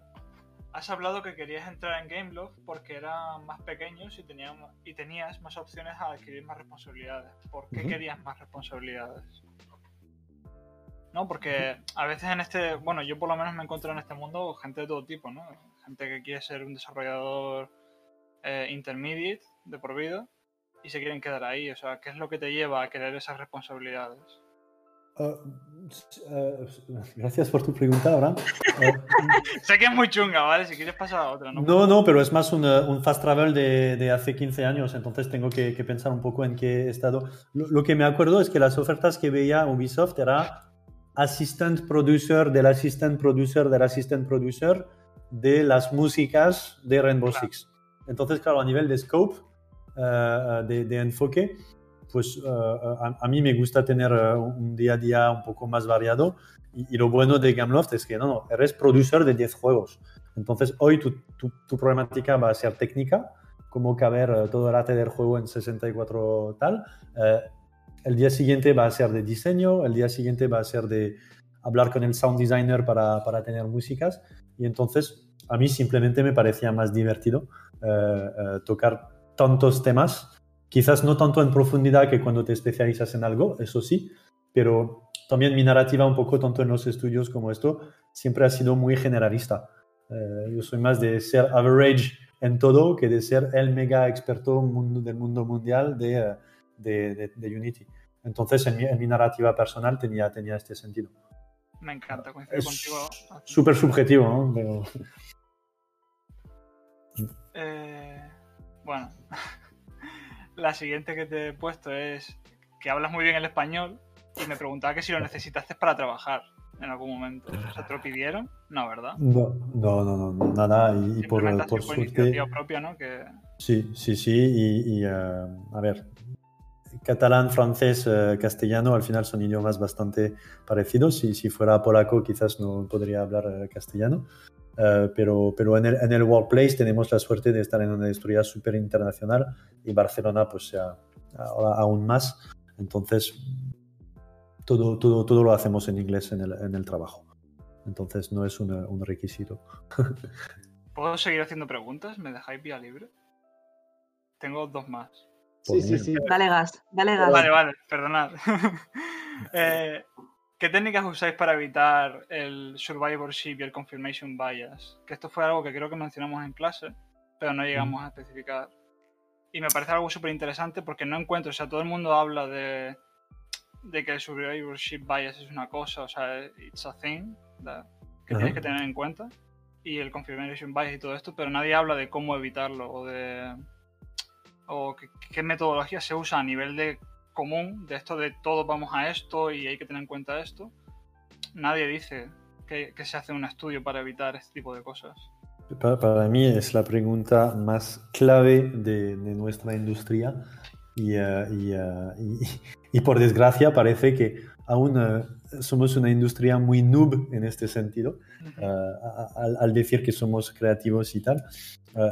para, para mí es la, es la clave y de hecho, a ver, bueno, de hecho lo comentamos un poco en la clase, ¿no? El mercado está, está a reventar eh, y, y, lo que no ve la gente es que la calidad de un producto eh, no es el único factor que va a hacer. De hecho, yo diría que casi tiene poco peso en el hecho de que tu juego sea, sea un éxito o no, ¿no? Porque al final ahora... Sí, de... Perdona, que te interrumpa, ¿Sí? eh? perdona que te interrumpa en sí, esta sí, respuesta, pero puede ser que varias, varias personas no conozcan los conceptos a los que os estáis refiriendo. ¿Los podéis describir así muy rápidamente? ¿A, a qué te refieres? ¿Al survivorship bias? O... Sí. Bueno, el survivorship bias es ver uh, King ha hecho Candy Crush, uh, por lo cual debe ser fácil, uh, olvidando que King estuvo 10 años pringando, lanzando quizás mil juegos para hacer Candy Crush. O Uh, o si me pongo a jugar a fútbol, pues voy a ser como Leo Messi. Es la tendencia que, que el bias del, del, del, survivorship bias, el bias del superviviente, es básicamente la tendencia que tiene tu cerebro a, a, a mirar solo los que han tenido éxito en algo uh, y no ver los 99% que se han pegado una hostia enorme. Uh, entonces es, pues esto, si juego a baloncesto voy a ser como LeBron James. No, claro, si juegas a baloncesto vas a ser un pringado como todos y quizás si entrenas eh, ocho horas al día durante mil años, puede que llegues a ser profesional, pero con 1% de probabilidad. no sé si quieres completar, Abraham. Bueno, sí, el confirmation bias es eh, que nos falta. Y es el, el bias que te. Bueno, pues tú como estudio o como persona individual, gerente o lo que sea, manager, ves un juego que, te, que a ti te mola personalmente, un juego de peleas, por ejemplo, ¿no? Ves que han sacado un juego de peleas en móvil y dices, coño, lo han conseguido sacar, debe ser que está bien o que, o que hay un nicho de mercado ahí, voy a sacar yo también un juego porque me gusta. Te lo autoconfirmas, tío, a ti mismo, sin haber hecho una investigación previa o sin haber visto suficientes datos. Sí, e, es, eh, es, es otro bias que es básicamente eh, la selección que hace tu cerebro eh, de los hechos que confirman lo, que confirman lo que ya piensas y descartar los hechos que, que, que van a, contrario de, de, tu convicción. Bueno, yo lo tengo mucho, ¿no? Obviamente el, el flavor of the month uh, estos días es el Among Us, ¿no? Ah, ahora hay una tendencia de juegos multiplayers. Bueno, eh, no. Uh, el Among Us salió en el 2018 y nadie lo conocía. Uh, entonces, puede que sea un juego bueno. De hecho, no se quedaría en el top si no fuera bueno. Pero el hecho de que sea un, juego bueno no tiene nada que ver con el éxito que está teniendo. Entonces, a nivel de, causalidad, eh, aquí, hay un, aquí hay un mindfuck importante. Eh, y, y, claro, por un Among Us, pues hay mil juegos, juegos multiplayer, asimétricos, lo que quieras, que, que no están teniendo éxito. Eh, entonces, es un mercado súper complicado a nivel de, de oferta. Ya no estamos solos. Cuando empezamos otra vez en Social Point, pues sí, pre-Clash of Clans, pues no había nadie en móvil. Entonces, por eso también creció tanto Dragon City, porque era un mercado muy verde. Ahora, bueno, pues lanzan 10.000 apps al día en Android. Entonces es fácil hacer las matemáticas, ¿no? Eh, y, realmente, eh, para volver a la, pregunta, ¿cómo, cómo la, mejor manera para, para evitar eh, pues venderse una moto a sí mismo, que es lo que suele pasar, porque al final estamos en un negocio creativo, estamos en un negocio de apasionados y menos mal que nos enamoramos de nuestras ideas, pero a veces nuestras ideas nos hacen ciegas, ¿no? Eh, lo que para mí la clave es el fail fast. Eh, otra vez, no hay ninguna correlación o poca correlación entre... lo que voy a decir es un poco controversial, pero lo que, lo que nos enseña, por ejemplo, el hipercasual es que no hace falta que tu juego tenga el mejor arte del mundo, el mejor eh, level design del mundo. Si tu corre es bonito, es bueno y, es innovador, pues conseguirás tracción. Entonces verás en el mercado que hay, gente interesada. Eh, entonces, lo que, lo que para, mí la clave es fail fast e intentar desvincular lo que es el diseño de tu producto. sabemos diseñar un juego que tiene una retención de 40%.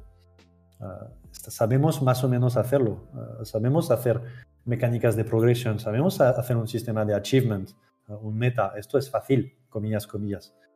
Lo que va a condicionar al 80% si tu juego tiene éxito o no es, su discoverability. Entonces, su appeal en el mercado. ¿Cuántas personas van a clicar en el anuncio? ¿Cuántas personas van a, van a decir, ostras, esto es nuevo, esto no lo he visto, esto me llama la atención? Eh, y esto, por desgracia, la mayoría de las empresas, y, de hecho las grandes, ¿eh? Social Point, King Supercell, pues linkan esto, la discoverability de un producto, al hecho de hacer el producto en completo. Y, esto es, a ver, estamos en un mundo donde no hay salsa mágica y nadie tiene ni, idea de lo que va a funcionar o no. Eh, y, si, y si lo tuviéramos, pues... ¿Perdón? No, totalmente, totalmente de acuerdo, Alex. Eh, y, los grandes uh, Supercell no, han conseguido lanzar nada desde, desde, desde Clash Royale. Y adoro Supercell, ¿eh? soy un mega fan de Supercell. King está costando. podríamos pensar, no, pero es fácil, saben hacer match 3, ya, pero el match 3 que funcionó ayer quizás no es el match 3 que funcionará hoy. Entonces, realmente no hay salsa mágica. ¿Por qué? Porque ahora el negocio, no sé si es muy macro, ¿no? Pero ahora las grandes empresas consiguen subir su factura. Y, hablando, hablando de empresas, eh, Alex, perdona que pasemos a la, siguiente pregunta, eh, que viene muy a, cuento. Rubén Crispín eh, pregunta por aquí una cosa que, está bastante relacionada, Rubén. Hola, no sé si se me oye, que tengo problemas con el micro. sí. Eh, nada, pues más que nada, eh, a ver en Madbox Barcelona eh, qué habéis estado haciendo, si habéis lanzado algún juego, o más que nada, o sea, para diferenciar un poco ¿no? de lo que hacen en, Francia. A ver, o si podéis hablar de alguna cosa que estéis trabajando. Vale, hemos, hemos lanzado uno en, eh, a grandes rasgos la respuesta es aún no. Hemos publicado uno que, que hemos hecho un, bootcamp hiper casual para nosotros, a pesar de que Barcelona queremos, no es nuestro enfoque de hacer hiper casual. El hiper casual es un bootcamp genial, porque no hay ninguna empresa en la que un desarrollador entra y a las dos semanas ya tiene uno o dos juegos publicados. Esto solo te le permite el hiper casual. Entonces, para mí, es genial el hipercasual como herramienta para hacer un bootcamp porque cuando haces un full cycle en dos semanas, pues te enteras de la cultura de la empresa, de las herramientas, de, las, de los procesos, etc, etc. Entonces hemos hecho una, un 50% del año un, uh, un bootcamp hipercasual uh, y de esto es que fue una locura. Creo que hemos lanzado 20 juegos, uh, han muerto 19 porque no llegaron a las, a las métricas eh, que, necesitamos para tener un, buen business. Y lanzamos uno que se llama Catch the Thief, Atrapa al ladrón, que esto sí que viene de, Barcelona. Eh, spoiler, no es un mega éxito. Tenemos que hacer mejor, pero bueno, está live y, hicimos todo el full cycle. Ahora estamos invirtiendo más en juegos más casual que cuestan un poco más de tiempo, tanto de ideación como de diseño de Core Loop. Y, este mes vamos a lanzar 5 o 6 en, en soft launch. Entonces seguimos teniendo muchos tracks abiertos, pero, pero lo, gordo va a venir el año que viene.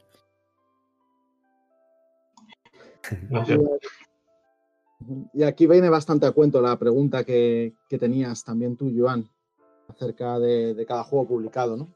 Si quieres. Sí. sí, bueno, era una pregunta más desde el enfoque del game design, no del prototipado, ¿no? Todos sabemos que por cada eh, videojuego publicado, hay un montón de videojuegos que se han quedado, no en la basura, pero sí en un cajón, ¿no? Para, para el futuro, para... Eh, no sabemos si, se, si podrán recuperar o no.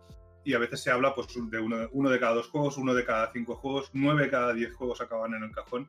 Yo creo que nos la ha respuesto un poco eh, Alex diciendo que 19 de cada 20 juegos, ¿no? ¿Es así, más o menos? ¿Podemos, ¿Ese número lo podemos mantener? Sí, sí, el, a ver, decían uno de cada diez, pero yo creo que es más uno de cada veinte. Eh, eh, y, sí, sí, es. Eh, bueno, en Madbox en el 2019 lanzamos en total 100 juegos con 30 40 personas. y, y, de los 100, pues sí, unos 5, 8, sí, 8 se fueron a, a la World Launch, que es, vale, hemos comprobado la retención, hemos comprobado la monetización esto lo, conseguimos escalar y conseguimos sacar rentabilidad de este juego. Entonces el ratio que dices, Joan, es, este, es este. Correcto. Y esto es una pregunta ampliada, Alex. ¿Cómo lo gestionas con un equipo? Porque claro, eh, eh, en, juegos un poco más grandes, ¿no? Pues la perspectiva de llegar a publicar el juego siempre está encima de la mesa, ¿no? Pero en juegos así hiper casual, eh, es, prácticamente un juego cada tres días, ¿no? 100 juegos en un, año. Entonces, un, mismo desarrollador puede verse en la tesitura, digamos, un poco desagradable de, tener, pues yo qué sé, 15 juegos encima de la mesa que haya hecho y que no haya podido publicar. Claro, no son 15 juegos acabados, son 15 prototipos, ¿no? Pero, ¿me entiendes lo que quiero decir? Yo he estado ahí y sé que eso es...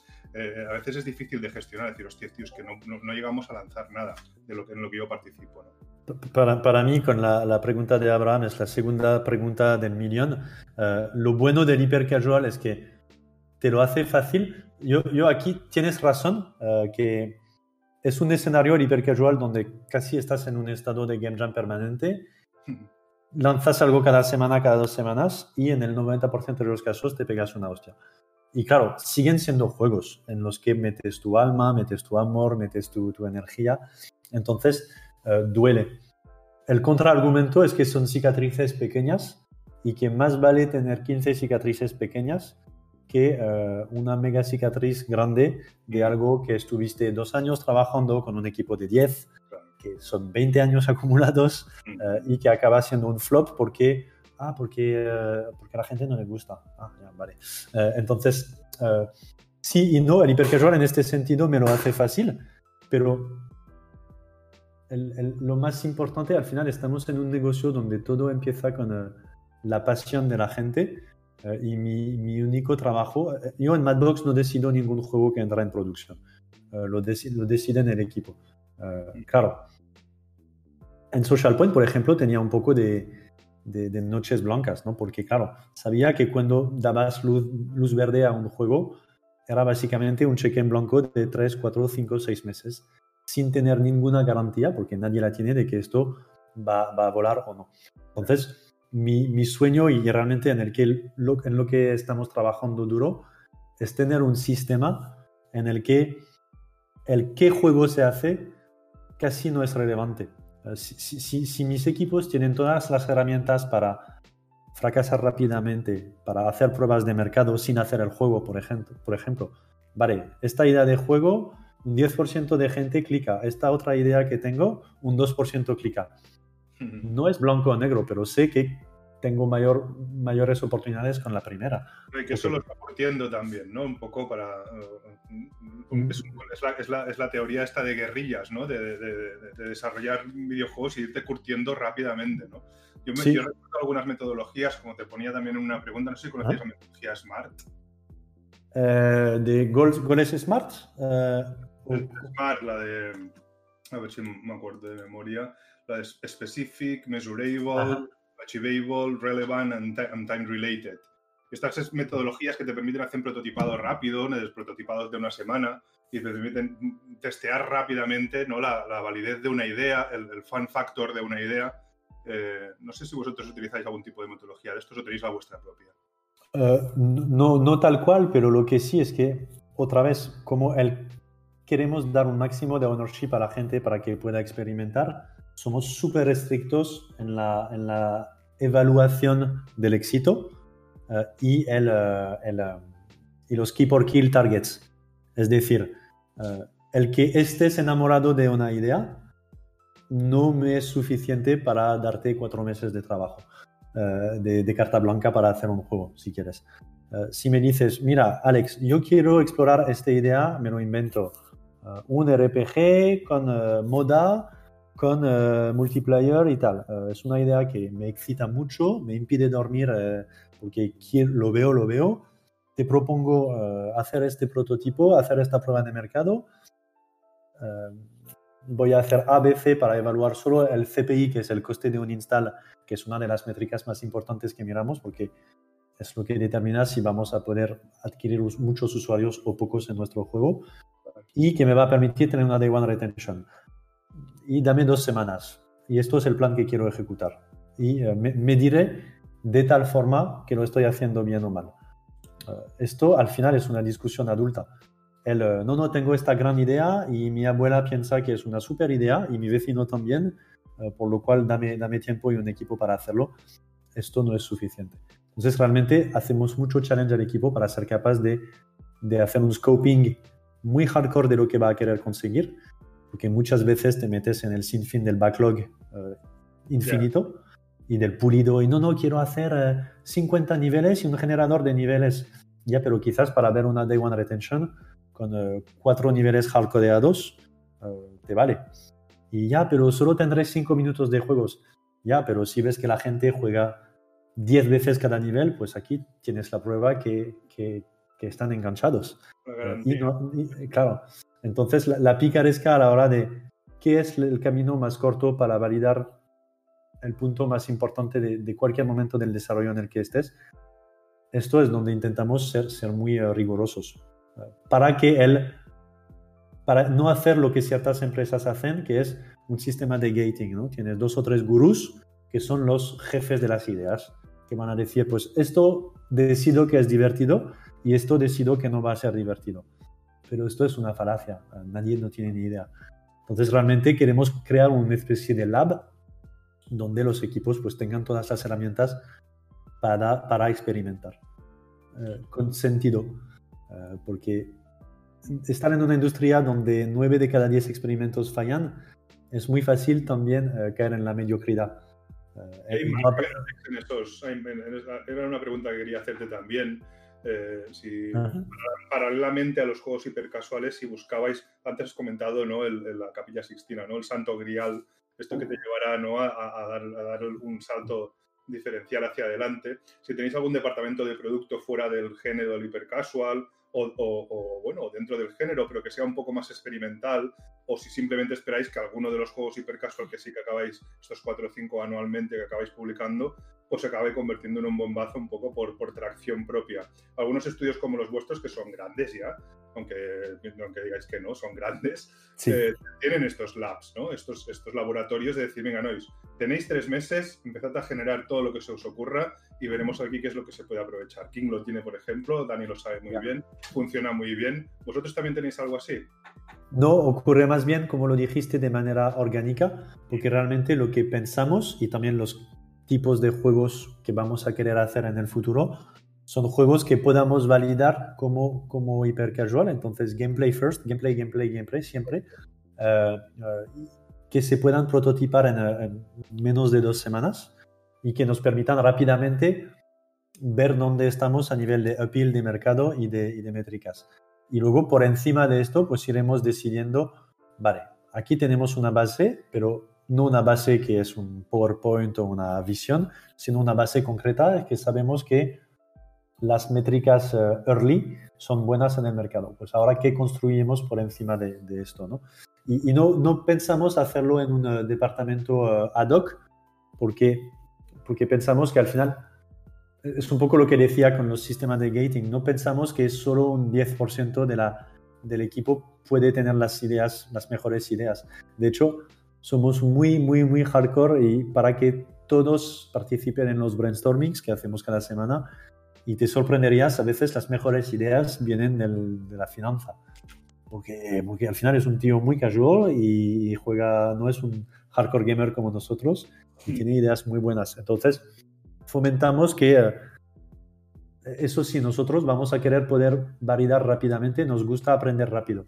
Entonces, el típico, eh, me meto en un silo de producción durante dos años y a los dos años tendré métricas, probablemente es el tipo de proyecto que descartaríamos a priori.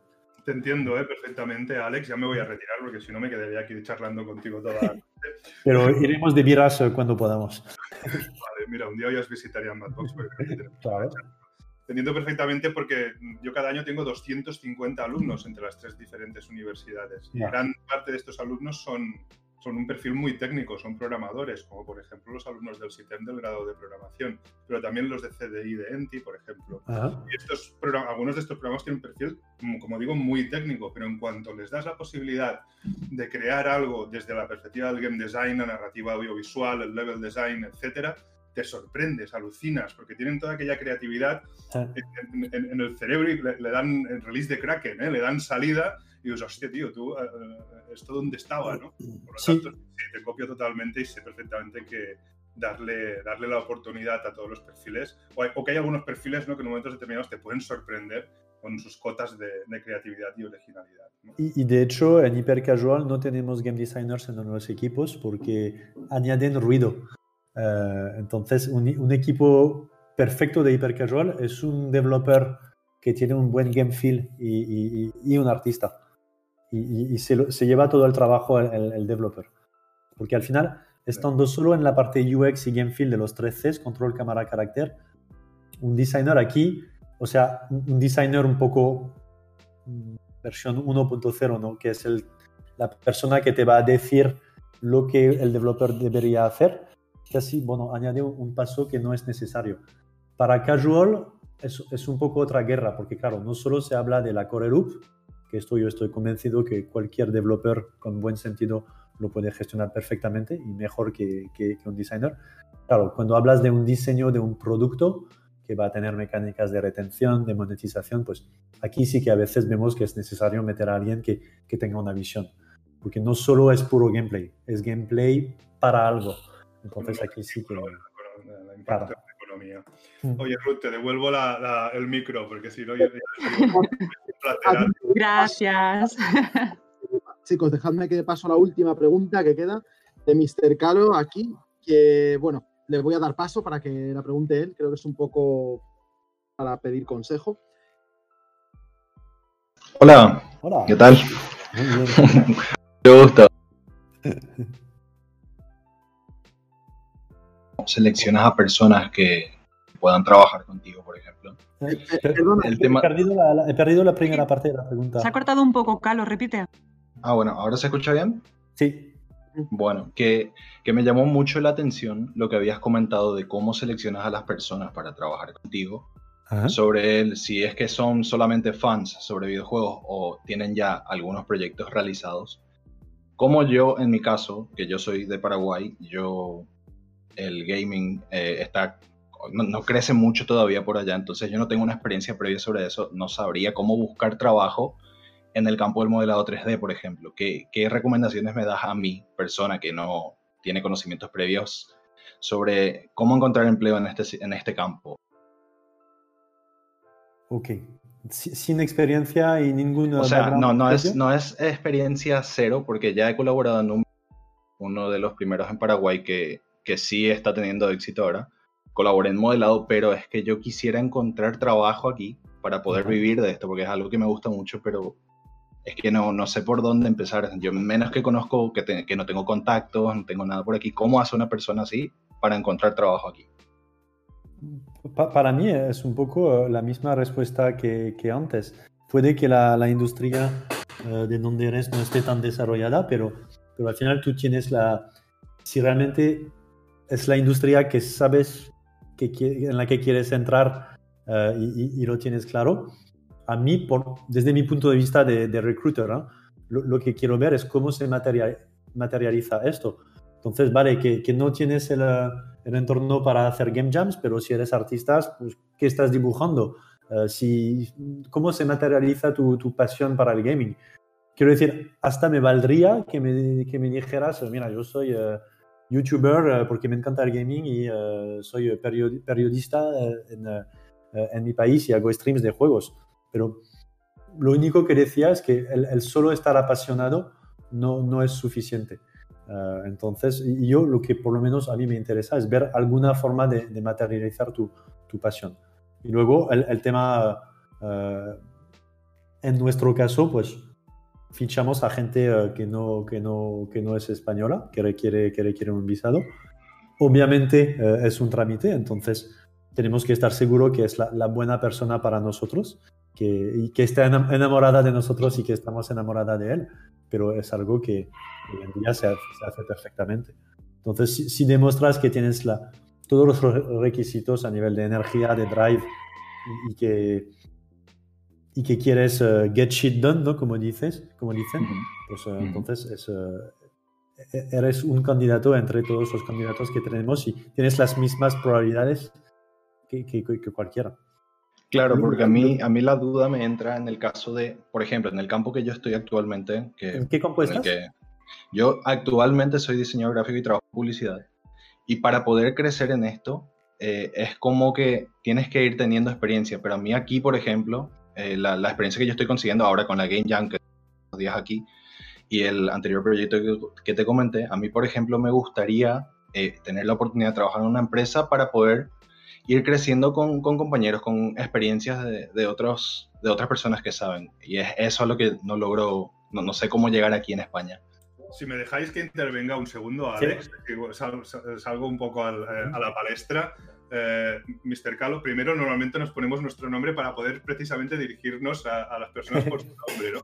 Porque si no, Mr. Calo no sabemos muy bien. Pero en este caso, Mr. Calo, ahora tienes 650 contactos de lo mejorcito que hay en la industria del videojuego en España, que son toda la gente que hay en este servidor. O sea, no te preocupes, sigue viniendo a las entrevistas, pero todas las, la- las dudas que tengas, eh, coméntalas en nuestros canales y, y ya verás como aquí hay un mogollón de artistas, un mogollón de diseñadores, de diseñadores gráficos, de programadores, etcétera, y un mogollón de gente de la industria, como puedes ver. Yo creo que el primer paso ya lo has hecho bien. Pero Sí. ahora el resto es un poco sui generis, ¿no? Alex te puede dar algunos consejos como los que ya te ha dado, pero lo demás pues dependerá un poco también de- de- del perfil que estés buscando y de la empresa donde estés aplicando, porque cada empresa al final es un, es un microcosmos, ¿no, Alex? Sí, y, y no sé cuál es eh, Mr. Caro. no sé cuál, es tu, No sé Soy cuál es Carlos, Carlos, me llamo Carlos, que Calo en guaraní es Carlos, o sea que tengo que cambiarlo aquí, lo siento. No, no pero, pero yo, yo, de ti primero no, no, sé cuál es tu nivel de conocimiento de, cómo se hace dentro del, del, del motor de un videojuego, pero si te diriges a carreras artísticas, pues vale, hay mil maneras de entrar como artista, ¿no? Modelador, animador, UI, UX, esto al final tienes que hacer el homework de, entender un poco cuáles son las diferentes funciones y luego una vez, una vez ves una de las funciones que, que te llama la atención, que te apasiona y que piensas que podrías rendir bien eh, en, esta, en, esta área, eh, pues entonces a curar. Si me dices, eh, yo, yo, si alguien me dice, yo quiero ser character artist y, y, dibujar personajes y que abro su portafolio y que veo solo logotipos en 2D, pues obviamente tengo un mindfuck. Eh, pero si al contrario me dices, no, no, yo quiero, eh, de momento hago, hago interfaces, pero quiero hacer character design. Vale, pues a dibujar personajes, no hay otra. Y uno al día, y pam, pam, pam.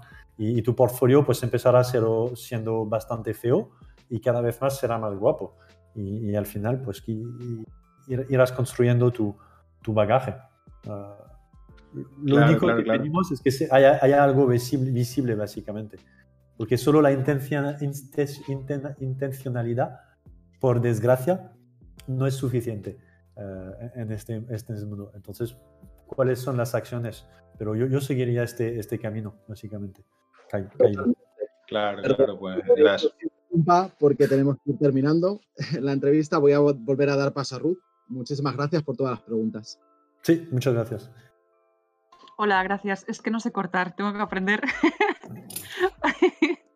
Em, bueno, pues em, muchas gracias, Alexandre. Yo creo que todo el mundo, incluida yo, ha aprendido un poquito más de todo lo que es eh, la industria del videojuego y en general de varias posiciones diferentes, sobre todo lo que importa mucho aquí en este server, que es eh, toda la gente ¿no? que está haciendo la carrera y que acabará siendo junior en algún momento, pues cómo aplicar, cómo afrontar una entrevista y un montón de insights que yo creo que si yo fuera developer, diseñadora, artista, whatever, mm, yo misma estaría asombrada, ¿no? Porque eh, todos los tips que se dan y todo lo que se comenta en las entrevistas ayuda mucho. Así que muchas gracias. Como dice siempre Joana, pedimos un aplauso para Alexander y micros fuera. ¡Bravo! Pues,